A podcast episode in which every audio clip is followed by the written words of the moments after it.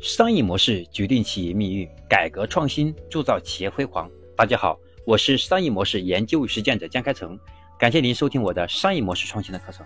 那么今天呢，我将分享的是第三百四十二讲：想象力经济时代的到来。当技术和管理成为智能机器人的标配技能的时候，意味着想象力时代的到来已经悄悄的在我们身上发生。这是大趋所势，意味着我们从理性时代过渡到感性时代。每一个人旁边都有一台属于自己的人工智能，相当于有个机器人。你可能真的就剩下想象力。未来是想象力的这种经济时代。那到底什么是想象力？想象力属于细胞的无规则运动，属于人类的最高思维。过去说想象力是天马行空，但大数据的到来，我们看到销售数据、行为数据的时候，想象力可以在数据推动下成为想象，而不是简单的天马行空。过去。中国人挨打挨饿，现在突然看到了很多很美的东西，唤醒了我们的审美，释放了我们的想象力。想象力经济当中很重要的一点是审美唤醒的到来，消费升级是审美升级。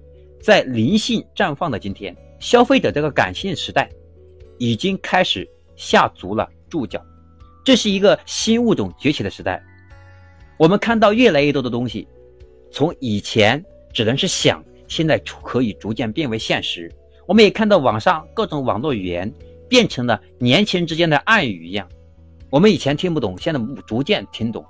所以，我们真的发现，我们和年轻人之间，我们过去的想法，我们认为它不科学或者不靠谱，原因是因为我们的想象力还没有和现实接轨。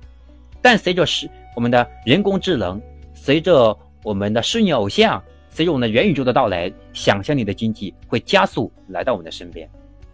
所以，想象力它是消费升级的原动力。消费升级的核心是什么？是内心归属感，为我们的内心归属感而买单。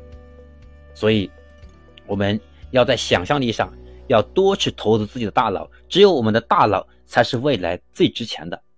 希望大家有这个意识。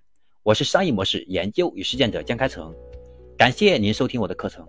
那么下一讲，我将和大家分享的是第三百四十三讲：想象力经济的本质到底是什么？它的底层逻辑是什么？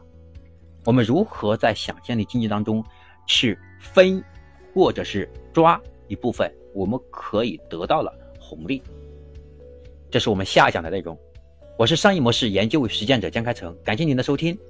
如果我的课程能帮到你，也希望你能够分享给更多的朋友，让您的朋友和你一起共同成长。我们今天就到这里，我们下一讲再见。